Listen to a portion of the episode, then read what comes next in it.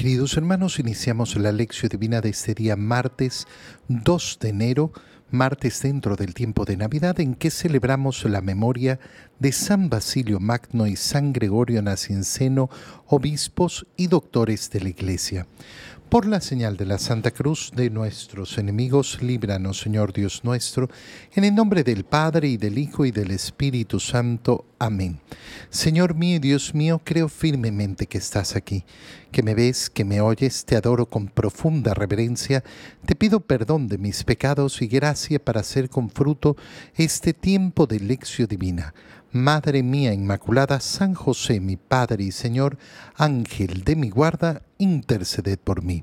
En la primera lectura de este día martes continuamos leyendo la primera carta del apóstol San Juan, capítulo 2, versículos 22 al 28. Hijos míos, ¿quién es el mentiroso sino aquel que niega que Jesús es Cristo? Ese es el anticristo, porque niega al Padre y al Hijo. Nadie que niegue al Hijo posee al Padre, pero quien reconoce al Hijo posee también al Padre. Que permanezca pues en ustedes lo que desde el principio han oído. Si permanecen ustedes lo que han oído desde el principio, también ustedes permanecerán en el Hijo y en el Padre. Esta es la promesa que Él mismo nos hizo, la vida eterna. Les he escrito esto pensando en aquellos que tratan de inducirlos al error. Recuerden que la unción que de Él han recibido permanece en ustedes y no necesitan enseñanzas de nadie. Esta unción, que es verdad y no mentira, los ilustra a través de todas las cosas. Permanezcan pues en Él como la unción les enseña. Así pues, hijos míos, permanezcan en Él, para que cuando Él se manifieste tengamos plena confianza y no nos veamos confundidos por Él en el día de su venida. Palabra de Dios. Cuando San Juan comienza, eh, o continúa, mejor dicho, explicando la relación eh, a la cual somos invitados, eh, ya, ya nos ha, ha, ido anunciando en su carta cómo verdaderamente aquel que reconoce sus pecados, aquel que se deja iluminar por el Señor, va verdaderamente a vivir la vida plena, la vida eterna que nos ha prometido el Señor. y nos muestra cómo negar al Hijo es no poder tener acceso al Padre. Cuando estamos viviendo este tiempo de Navidad y reconocemos efectivamente que ese niño que ha nacido en Belén es el Hijo de Dios, el unigénito del Padre, entonces estamos aceptando al Padre. Las palabras de San Juan son en este sentido. ¿Quién es el mentiroso? Sino aquel que niega que Jesús es Cristo. Cristo significa el ungido, Cristo significa el Mesías, el Salvador, Cristo significa aquel Mesías esperado por el pueblo de Israel.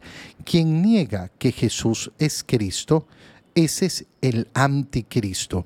Podemos especificarlo todavía un poco más y decir quien niega que Jesús es Dios, ese es el anticristo, aquel que no reconoce la divinidad de Jesús. Son las dos, eh, los dos extremos en los cuales siempre se han movido las herejías a lo largo de la historia de la Iglesia. En determinados momentos han aparecido herejías que han hablado de Jesús solamente como un ser humano y otras eh, en las cuales no, no se quería aceptar esa naturaleza humana de Jesús y se hablaba solo de que era Dios.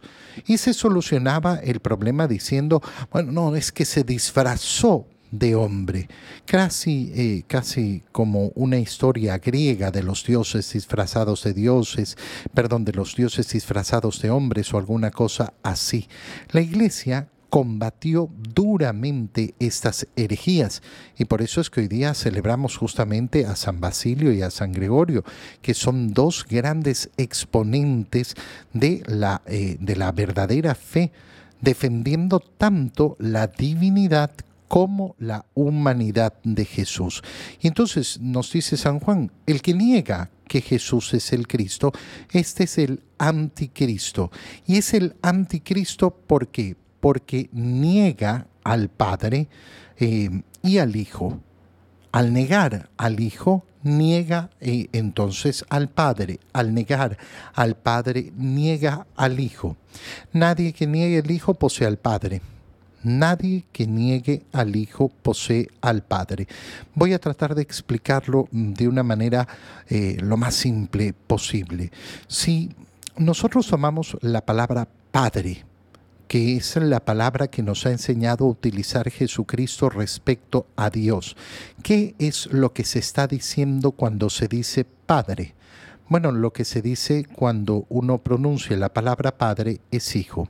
Son aquellas palabras que mm, se llaman relacionales. ¿Por qué? Porque están constituidas de acuerdo a una relación. No existen por sí solas. No existen por sí solas. No se pueden definir por sí solas y no pueden existir por sí solas. ¿A qué me refiero? Si yo digo padre, estoy diciendo de un hijo. No, no puede existir un padre sin hijo. No puede existir un padre sin un hijo. Pero cuando nosotros nos referimos a Dios como padre, no nos estamos refiriendo eh, a un ser humano que ha pasado de una condición de no ser padre a ser padre. Mm, una persona que ha tenido un hijo antes no tenía un hijo. Antes no era padre. Desde el momento en que su hijo ha sido concebido, no desde el momento de su nacimiento, desde el momento de su concepción, se ha convertido en padre. Pero antes no lo era. Bueno, en Dios no existe esto. No existe un paso de lo que no se era a lo que se es. Dios es el que es siempre la misma existencia.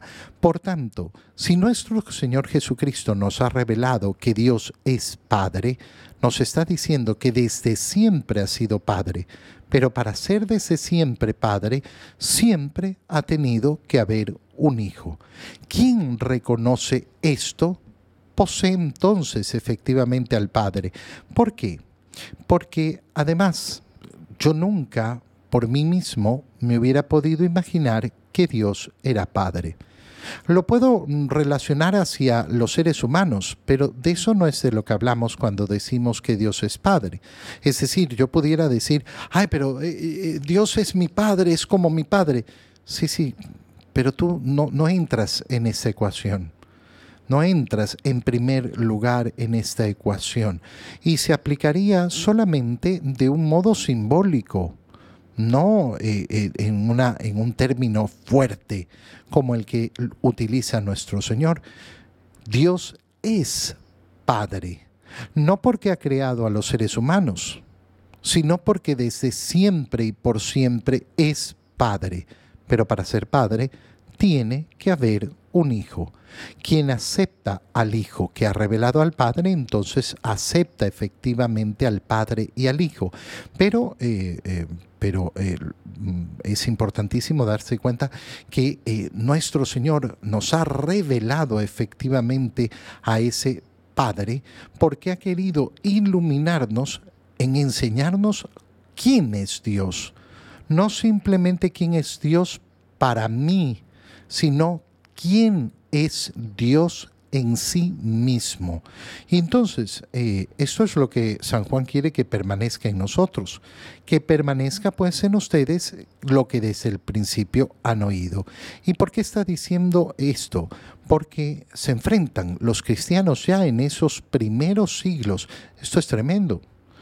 Es la carta del apóstol San Juan, estamos hablando de los primeros años del, eh, del cristianismo eh, eh, y qué es lo que los está alertando. Les he escrito esto pensando en aquellos que tratan de inducirlos en el error. Siempre nuestra fe va a estar atacada por la mentira, por la falsedad.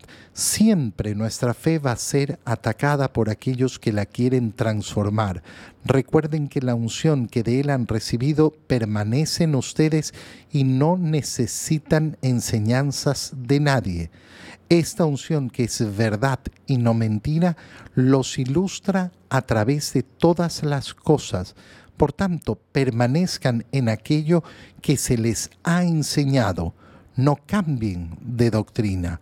Permanezcan en Él para que cuando Él se manifieste tengamos plena confianza y no nos veamos confundidos por Él en el día de su venida.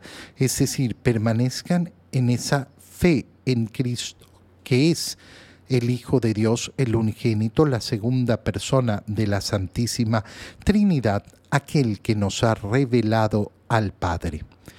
En el Evangelio, Leemos el Evangelio de San Juan, capítulo 1, versículos 19 al 28. Este es el testimonio que dio Juan el Bautista cuando los judíos enviaron desde Jerusalén a unos sacerdotes y levitas para preguntarle, ¿quién eres tú? Él reconoció y no negó quién era. Él afirmó, yo no soy el Mesías. De nuevo le preguntaron, ¿quién eres pues? ¿Eres Elías? Él respondió, no lo soy. ¿Eres el profeta? Perdón. Respondió, no. Le dijeron, entonces dinos quién eres para poder llevar una respuesta a los que nos enviaron. ¿Qué dices de ti, de ti mismo? Juan les contestó, Yo soy la voz del que grita en el desierto, enderecen el camino del Señor, como anunció el profeta Isaías. Los enviados que pertenecían a la secta de los fariseos le preguntaron, Entonces, ¿por qué bautizas si no eres el Mesías, ni Elías, ni el profeta? Juan les respondió, yo bautizo con agua, pero en medio de ustedes hay uno al que ustedes no conocen, alguien que viene detrás de mí a quien yo no soy digno de desatarle las correas de sus sandalias. Esto sucedió en Betania, en la otra orilla del Jordán, donde Juan bautizaba. Palabra del Señor. En este tiempo de Navidad, ya eh, pasada la octava de Navidad, nos dirigimos ahora con nuestra lectura hacia el inicio de la vida pública de Jesús. ¿Por qué? Porque lógicamente, eh, después de haber celebrado ese nacimiento de Jesús en Belén, queremos, mm, queremos adentrarnos en el motivo por el cual ese niño ha nacido en Belén. Si en el tiempo de Navidad yo solo me quedo contemplando al niño en Belén en su cuna, me quedo contemplando las luces eh, y, toda la cosa linda, bonita y hermosa que se nos pinta hoy en día, que no era, eh, no era así eh, en, en su origen. Me refiero a que el pesebre no es el lugar más bello y hermoso del mundo. Si yo solo me quedo contemplando eso y no contemplo por qué ha venido ese niño al mundo, para qué ha venido ese niño al mundo, entonces claro, será una celebración superficial, completamente vacía, porque no me estaré adentrando en el motivo para el cual ha venido al mundo. Ese es el problema de muchos en muchas ocasiones a lo largo de su vida. ¿Por qué? Porque no saben para qué. ¿Para qué? Y por eso se va llenando de vacío su existencia, se llena de vacío y de superficialidad su vida. Claro, yo no sé para qué vine al mundo, yo no sé para qué estoy casado, yo no sé para qué hago lo que hago. Bueno, entonces, ¿qué sentido tiene mi vida? ¿Qué sentido tiene mi existencia? Si yo no contemplo para qué vino el niño al mundo, bueno, entonces la Navidad para mí será siempre una superficialidad. No me adentraré. ¿Y cómo me adentro en el misterio de ese para qué ha venido al mundo? Lo primero en el testimonio de Juan, que va a ser el que nos va a presentar quién es Jesús. Nos va a mostrar, es el precursor que nos señala, este es el Cristo, aquello que tenemos que reconocer, como nos eh, decía San Juan en la, primera, eh, en la primera lectura. Y entonces empezamos a leer ese testimonio de Juan el Bautista. Lo hemos leído también en el tiempo de Adviento, cuando los judíos enviaron desde Jerusalén a unos sacerdotes y levitas para preguntarle, ¿quién eres tú? Qué importante es esta, eh, esta pregunta. El día de ayer que celebrábamos a María, Madre de Dios, nos preguntábamos exactamente lo mismo. Si decimos que María es Madre de Dios, bueno, nos preguntamos, ¿quién es María? María es la Madre de Jesús. Ah, bueno, muy bien. Pero estamos diciendo que es Madre de Dios. Por tanto, tenemos que responder a la siguiente pregunta. ¿Quién es Jesús. Si no sabemos dar una buena respuesta de quién es Jesús, entonces nuestra fe siempre estará en el aire, siempre será una fe superficial. Bueno, Juan eh, es preguntado por esos sacerdotes y levitas, ¿quién eres tú? ¿Por qué? Porque pretendían eh, eh, afirmar que Juan estaba diciendo que él era el Mesías, que él era el Salvador. Y él reconoció y no negó quién era. Qué bonita frase esta. Él reconoció y no negó quién era. ¿Por qué digo qué bonita frase? Bueno, ¿cuántas veces nos encontramos con católicos que niegan ser católicos? Que niegan su fe, que niegan su fe o la esconden.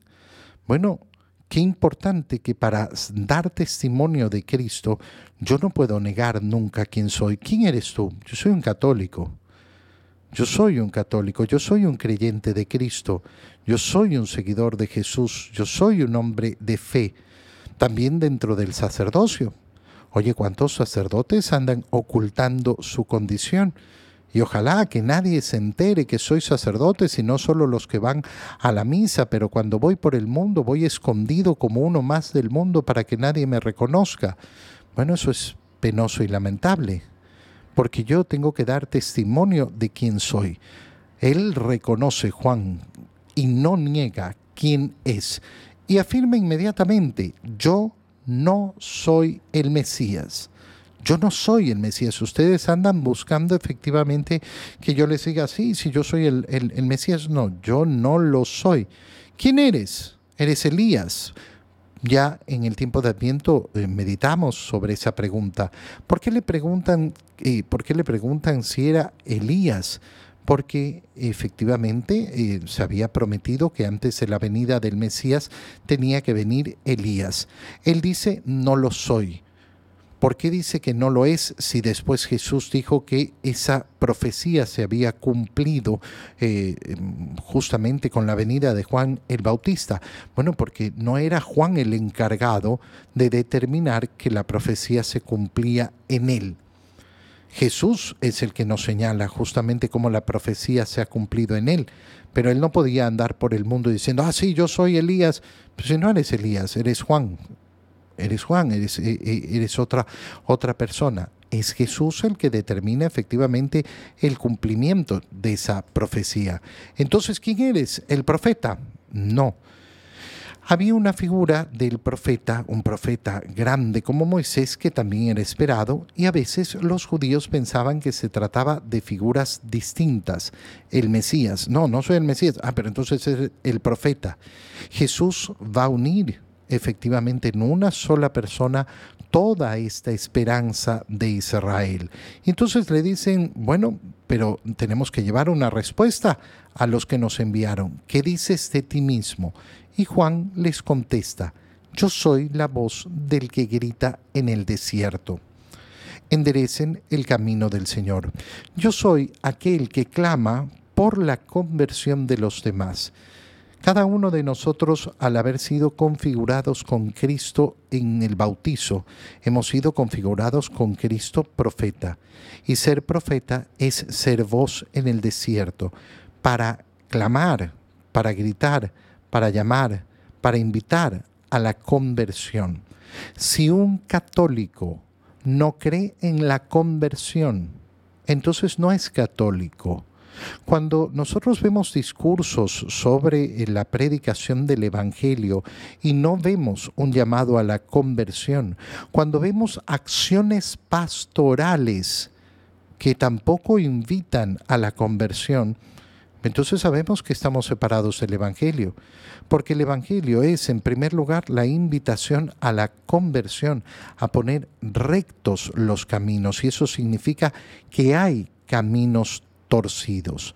Y entonces le preguntaron, ¿por qué eh, eh, bautizas? Y Juan dice con claridad, yo bautizo con agua, pero ya viene, ya viene detrás de mí uno que es muy superior a mí, al que yo no soy digno de desatarle la correa de sus sandalias. Te doy gracias, Dios mío, por los buenos propósitos, afectos e inspiraciones que me has comunicado en este tiempo de lección divina. Te pido ayuda para ponerlos por obra. Madre mía Inmaculada, San José, mi Padre y Señor, Ángel de mi guarda, interceded por mí. María, Madre de la Iglesia, ruega por nosotros. Queridos hermanos, reciban mi bendición en el nombre del Padre y del Hijo y del Espíritu Santo. Amén. Un muy feliz día para todos.